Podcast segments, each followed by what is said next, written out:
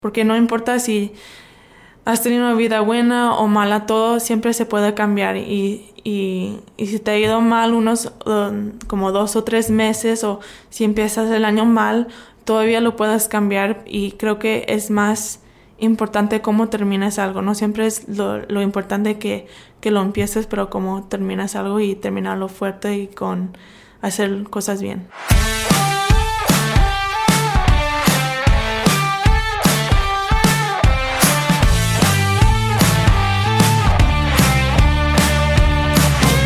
Hola a todos, ¿cómo están? Yo soy Ariel Contreras y estás escuchando Imbatibles, el podcast que busca motivarte mediante las historias y experiencias de aquellos que revolucionan el deporte y con esto lo adoptes como un estilo de vida. Hoy tuve la oportunidad de platicar con alguien que está haciendo historia en su deporte. Está haciendo la luz de un país donde habían pasado años sin figurar en el tenis. Juliana Olmos o Yuyu Olmos se ha convertido en la primera mexicana en ganar un título WTA es la actual campeona del abierto mexicano de tenis, hazaña que ningún mexicano y o mexicana ha realizado antes. Vas a conocer el por qué Yuyu decidió representar a México, el cómo se dio cuenta que los puntos más importantes son fuera de la cancha de tenis. Yo soy Ariel Contreras y esto es Imbatibles.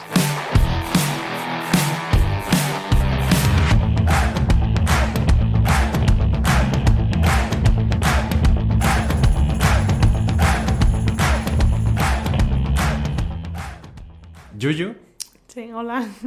how are you? I'm good, how are you? Muy bien.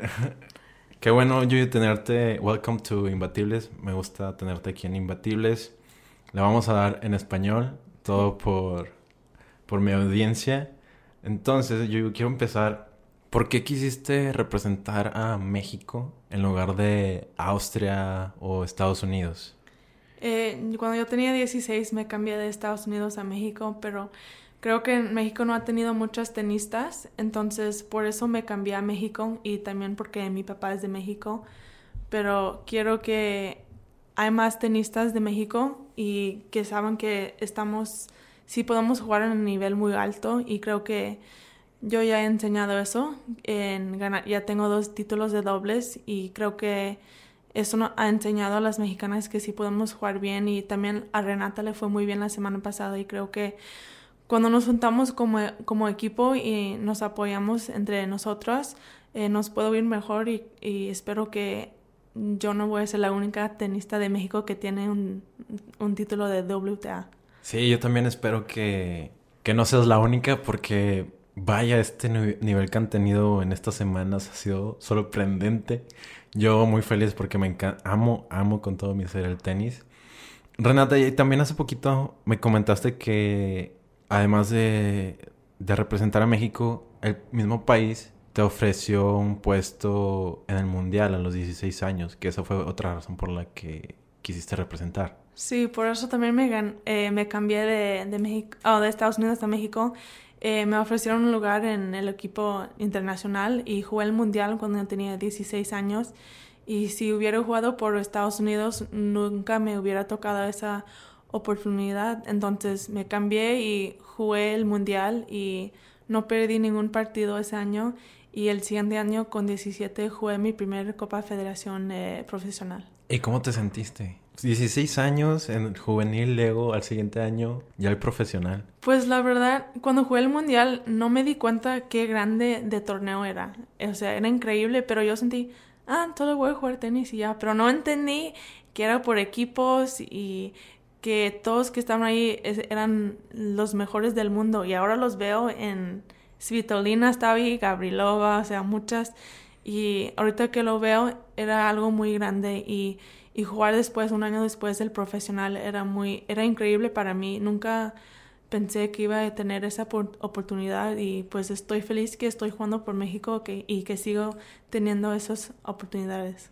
Qué padre, qué padre, Yuyu. Algo que mientras estaba investigando me topé con tu video de college, eh, tu graduación, y mencionaste que en the USC querías renunciar. You want to quit.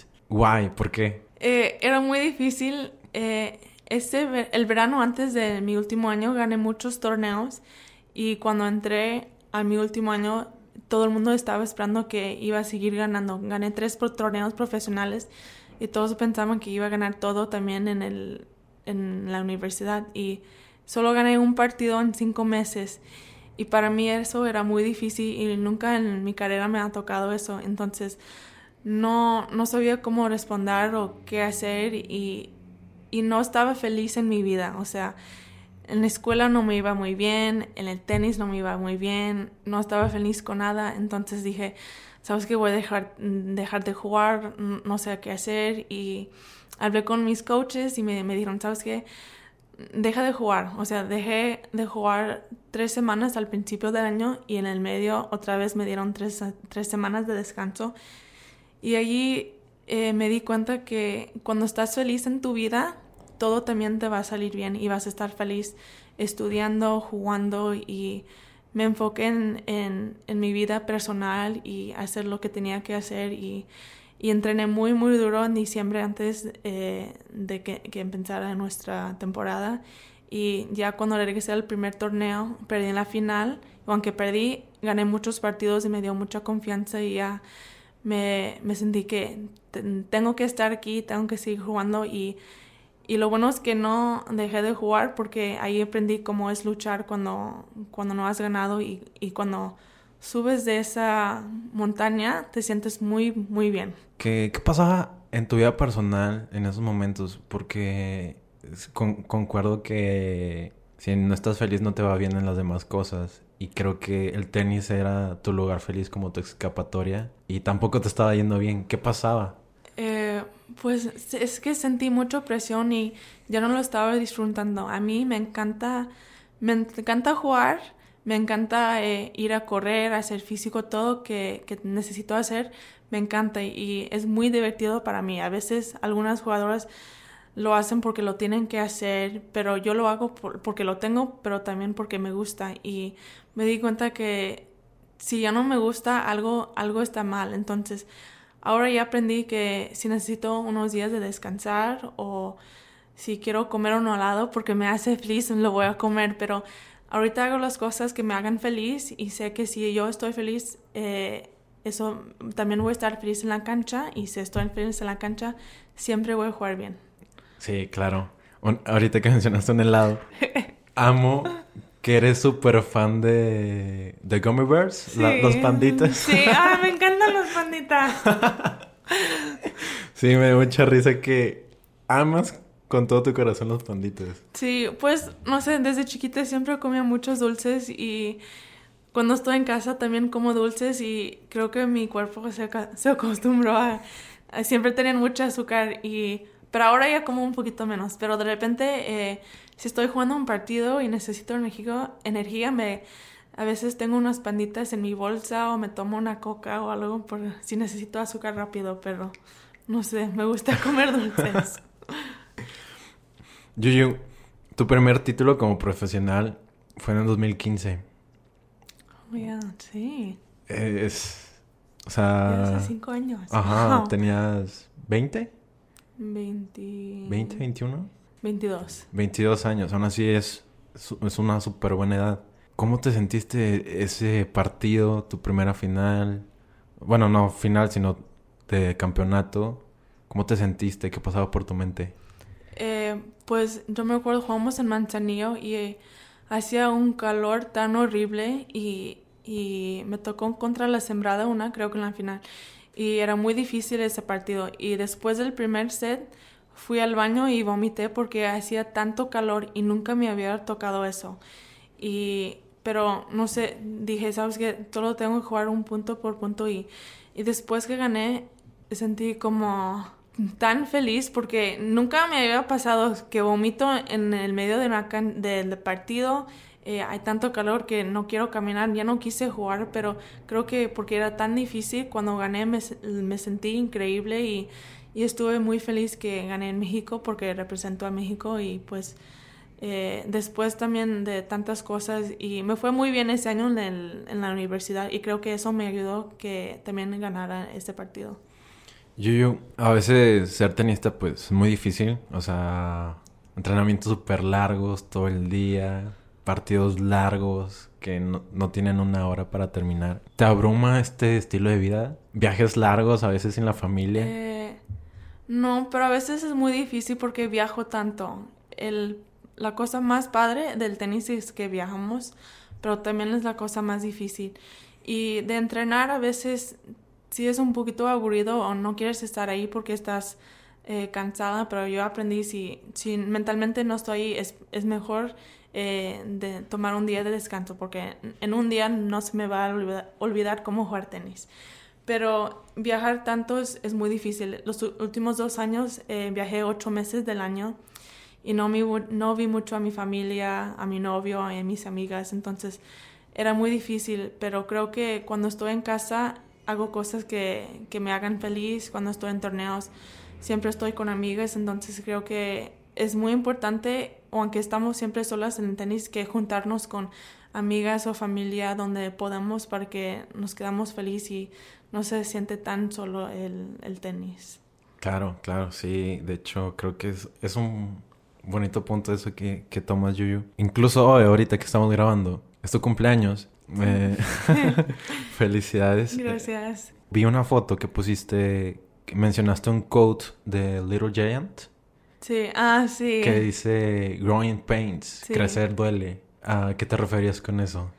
Eh, pues a veces cuando pierdes un partido te duele mucho y pues, puede, pero de esos partidos aprendes mucho. Yo creo que, que ganas más cuando pierdas que cuando ganas. Y creo que también el año pasado perdí en la final de Acapulco y yo estaba tan nerviosa que no me, no me dejé disfrutar el partido y no jugué mi mejor tenis. Y creo que me dolió tanto que aprendí todo que podría de ese partido y ya cuando jugué otra final en Nottingham y cuando llegamos al final otra vez este año, eh, ya, ya sabía cómo disfrutar y no pensar solo en tenis. Y creo que Growing pains es como cuando te duele tanto algo que pero que te hace aprender de ese partido o esa experiencia de tu vida que la próxima vez que algo te pasa igual ya sabes cómo cómo hacer las cosas diferentes. Wow, me encanta. Gracias. Creo que también otra, otro quote que mencionaste era de que los puntos más importantes de la vida no son en la cancha de tenis. ¿Va relacionado con eso? ¿O a qué te referías?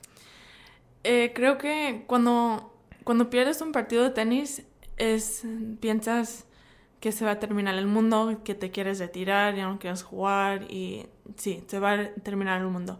Pero creo que a veces pasan cosas en la vida que con tu familia o, mí o pierdes amigos que te das cuenta o alguien se enferma, que te das cuenta que tenis es solo un, un juego. O sea, hay cosas mucho más importantes que el tenis.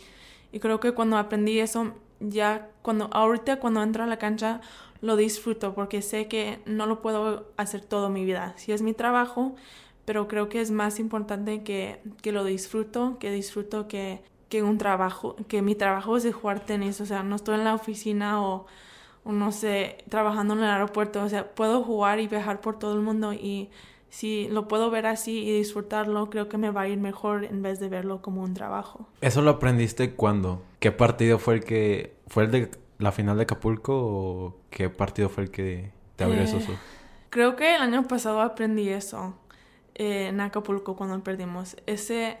Sí me dolió como muchos días ese partido, me dolió mucho, mucho, pero ya aprendí mucho de ese partido. Creo que eso, porque cuando Desiree y yo jugamos en Nottingham, dijimos, ¿sabes qué? Estamos en la final otra vez. No vamos a pensar en ganar, solo vamos a pensar que estamos en la final, queremos disfrutarlo, queremos estar feliz, que estamos juntas y si hacemos eso, eso nos va a ayudar a jugar nuestro mejor tenis y si hacemos eso, nos va a ayudar que ganamos el partido y creo que eso nos ayudó mucho el año pasado y este año también. Y, ganaron en Natural Open. Sí, era muy divertido. Lo pasamos increíble ahí esa semana. ¿En serio? Sí. Y, y, creo que era muy especial porque era en pasto y no hay mucho, hay, o sea, cuatro, sí, hay cuatro o cinco torneos en pasto y para jugar uno en pasto y ganarlo era increíble y también porque era nuestro era mi primer título en WTA y nuestra, nuestra primera juntas, entonces, y también como somos mejores amigas, era, era muy especial para nosotras. Qué padre. Eso también te quería preguntar. Eh, bueno, son dos preguntas. ¿Qué cancha prefieres y cómo conociste a Desiree? Prefiero cancha dura y creo que porque crecí en los Estados Unidos y siempre jugamos en cancha dura. Y conocí a Desiree como cuando teníamos como 14 o 15 años porque los dos jugamos en Estados Unidos y siempre la nacionales y éramos amigas pero no súper buenas amigas y después en la universidad estuvimos en la misma conferencia y entonces jugamos en contra cada año. Y después que graduamos, eh, como nos conocíamos, dijimos, ay, ¿sabes qué? Deberíamos de viajar juntas para que no estamos solas y eh, jugamos dos torneos juntas y perdimos primera ronda en las dos. Y dijimos, ¿sabes qué? No sé si, si somos un buen equipo y no sé si, si, debemos de seguir jugando. Y fuimos al Caribe a jugar un torneo y no conocíamos a nadie. Entonces dijimos, ¿sabes qué? Deberíamos de jugar porque nos conocemos y preferimos jugar. Y, y jugamos y ganamos ese torneo. Y dijimos, ¿sabes qué? no es tan mal. O sea, vamos a ver si, si va a servir otra vez. Y nos fue bien, ganamos dos torneos y creo que ganamos cinco torneos juntas ese año. Y nos fue muy bien y nos llevamos muy bien afuera de la cancha. Y dijimos, ¿sabes qué? Vamos a seguir jugando a ver lo más lejos que podemos llegar. Esa era mi pregunta de cómo conociste a Desiree porque vi que tuviste otras parejas en dobles. Sí. ¿Qué sientes con ella ahorita que no sentías con los demás, además de esa conexión y que ya se conocen desde hace tiempo? Eh, creo que con ella nos llevamos muy bien adentro y afuera de la cancha. No nos da miedo decirle a la otra, oye, mm, deberías de cruzarte o pon, saca un poquito más fuerte. Y siento que cuando juegas con otras personas, no les, siempre les puedes decir esas cosas. ¿Por qué? Eh, no sé, no... ¿La confianza? A veces sí, no tengo confianza o me da pena decir a alguien a que no conozco muy bien sabes que no se está sacando muy bien, tienes que sacar mejor o tienes que cambiar esto y no sé qué, si se van a enojar o cómo, o a veces eso les van a hacer jugar peor, entonces a veces prefiero no decir nada, pero con ella ya nos conocemos muy bien y que ya sabemos que cómo hablar eh, juntas. Y si no juego con ella, eh, intento jugar con una amiga que me llevo bien en la cancha, porque creo que si se llevan bien en la cancha, les van a ayudar a mm, jugar mejor.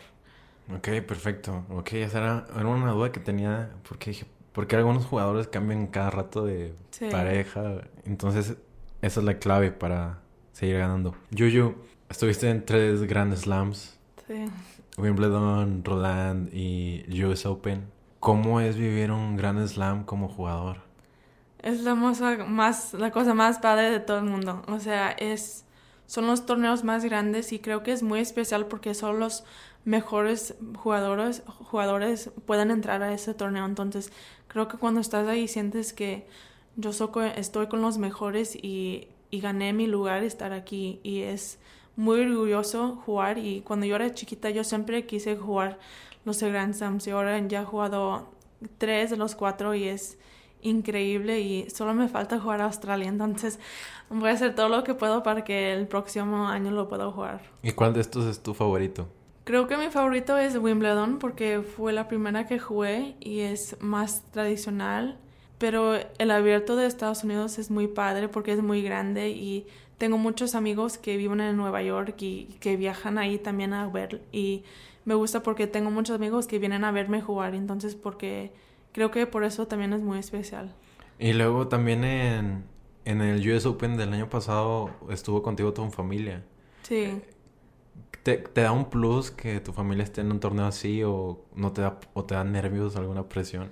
Eh, creo que me ayudó. Eh, mis papás trabajan y mis hermanas todavía siguen en la escuela, entonces no pueden viajar mucho conmigo, pero como era en Estados Unidos era un poquito más cerca porque es muy caro también ir a Europa y somos una familia más grande, entonces eh, cuesta mucho, pero como eran Estados Unidos, era, era cerca, entonces mis, mis papás dijeron que si entras, que iban a ir y todos los pasamos muy bien, entrenamos juntos todos los días, cenamos, hicimos todo y era muy divertido porque nos, todos los días que juego en el Grand Slam y que lo puedo pasar con mi familia, entonces era, era muy especial este año. Qué padre, wow. Espero verte otra vez en, en el US Open Gracias, de este yo año. también. Algo, el 2019 fue un super año para ti. Eh, ganaste tu primer título WTA, los Grand Slams. Eh, también hace poquito ganaste el pase de la Fed Cup, el grupo mundial, que eso no se veía desde hace años. Sí. ¿Cómo te hace sentir esto, Yuyu, contigo misma y con el país? O sea, con- representando México.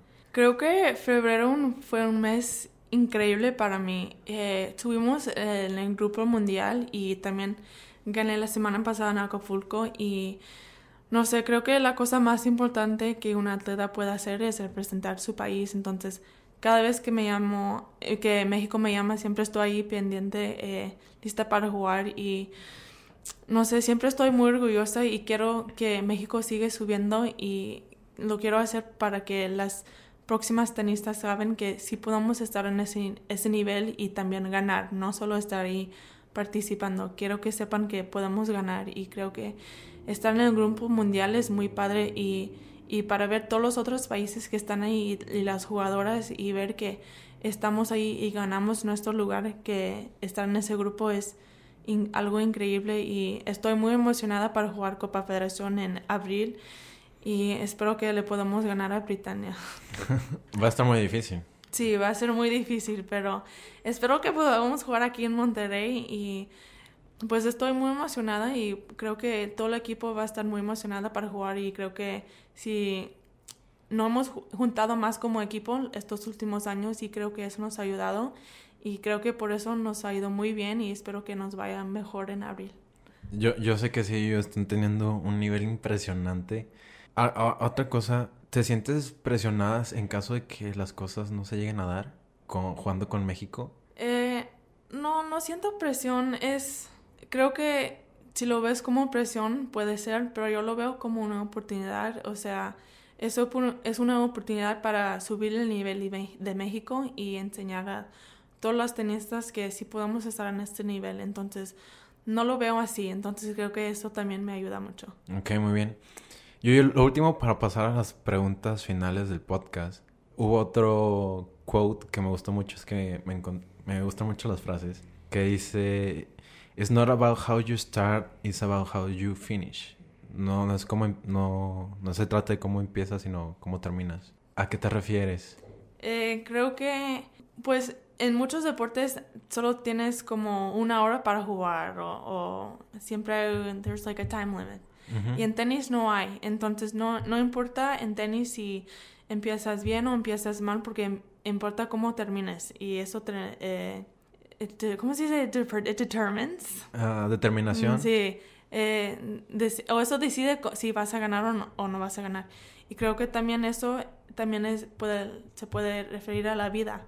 Porque no importa si has tenido una vida buena o mala, todo siempre se puede cambiar. Y, y, y si te ha ido mal unos um, como dos o tres meses o si empiezas el año mal, todavía lo puedes cambiar y creo que es más importante cómo terminas algo. No siempre es lo, lo importante que, que lo empieces, pero cómo terminas algo y terminarlo fuerte y con hacer cosas bien.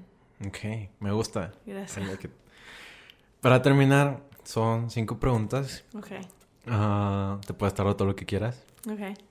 ¿Hay alguna película, libro o documental que haya cambiado tu manera de, ve- de ver la vida o las cosas? Un libro que se llama Relentless. Relentless. Sí.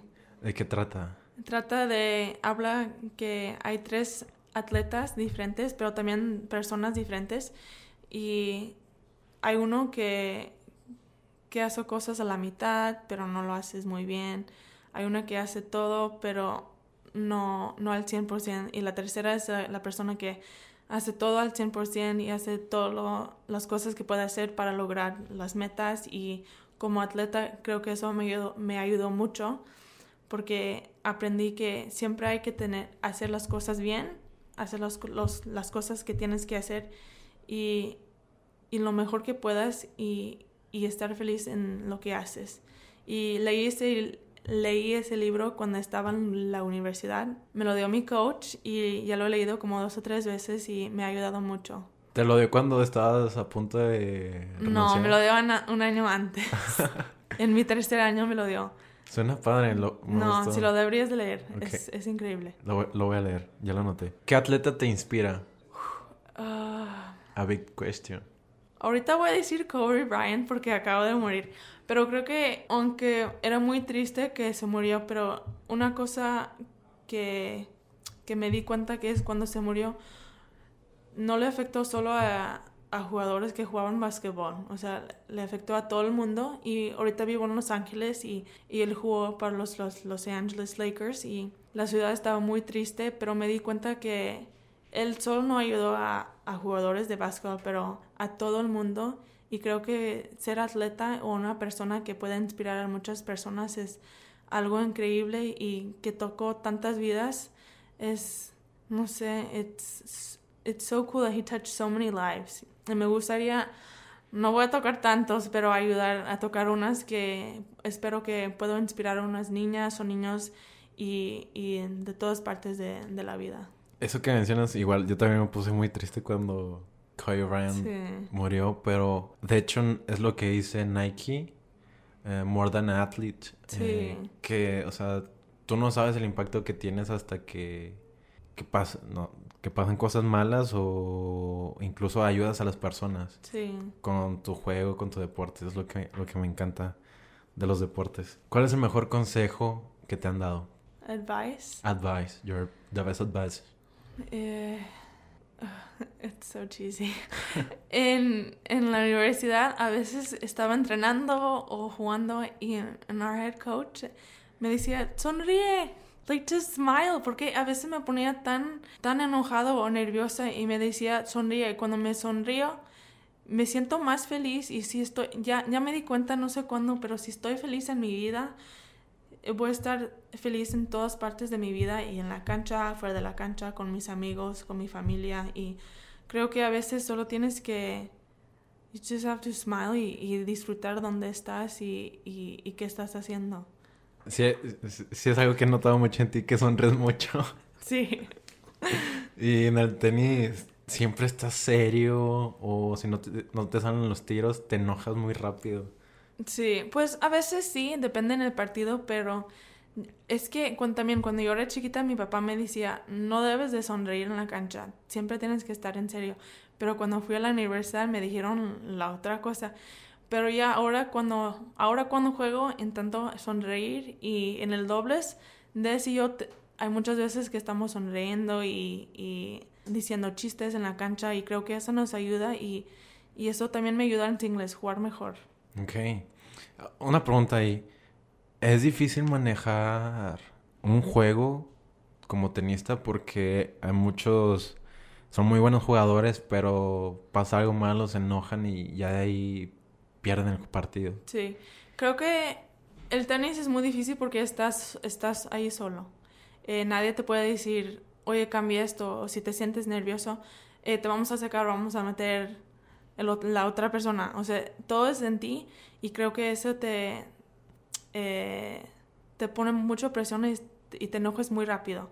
Pero lo que yo aprendí es, aunque juegan bien las otras, eh, solo tienes que enfocarte en las cosas que puedes controlar y solo puedes controlar tu actitud, eh, cuánto ganas les echas a las eh, en la cancha o afuera en tu entrenamiento y tienes que disfrutar el momento. Y, y creo que eso es algo muy importante que yo, yo aprendí el año pasado. Eh, no siempre voy a estar en un, en un lugar tan bonito como Monterrey o no siempre voy a estar en la final de, Acapulco. Entonces, cuando estoy en ese momento, debo de estar ahí 100% disfrutando y, y, para cuando estoy afuera de la cancha puedo decir, hice todo lo que pude y eso es todo lo que puedo preguntar de mí. Oh, me encantó. Ah, la otra parte de la pregunta es, ¿cuál es el peor consejo? The worst advice. Um, relax. Creo que si le dices eso a alguien, no, no se van a relajar. A mí lo que me ayuda es disfrutar, la, el momento y ya. Pero creo que relax, relax or calm down. Eso no, eso no ayuda. no ayuda. No. Mejor sonríe. Sí. ¿Cuál es el mayor aprendizaje eh, que te ha dado el deporte, el tenis?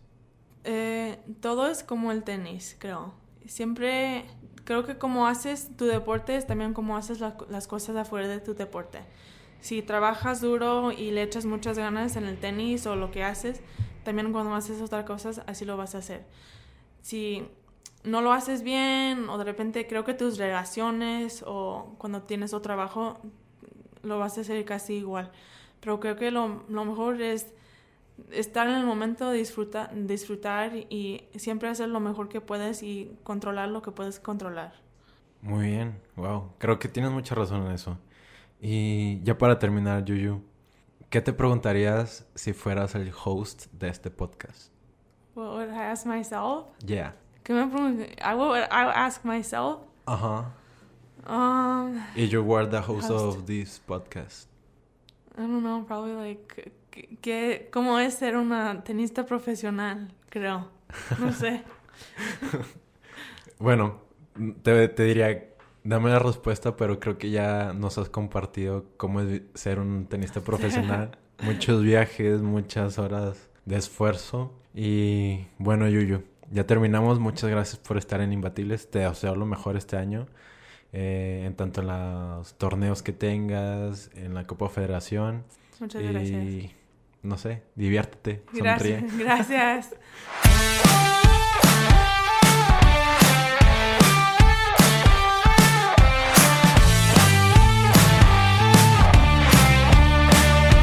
Espero que hayas disfrutado de este episodio de Imbatibles. Estamos disponibles en Spotify, Apple Podcast, YouTube y en las principales plataformas para escuchar podcasts. Si te gustan nuestros episodios, agradeceremos mucho que nos dieras una calificación de 5 estrellas, dejes una reseña y sobre todo que les cuentes a tus amigos cómo suscribirse. Yo soy Ariel Contreras y nos vemos el próximo miércoles con otro episodio imbatible.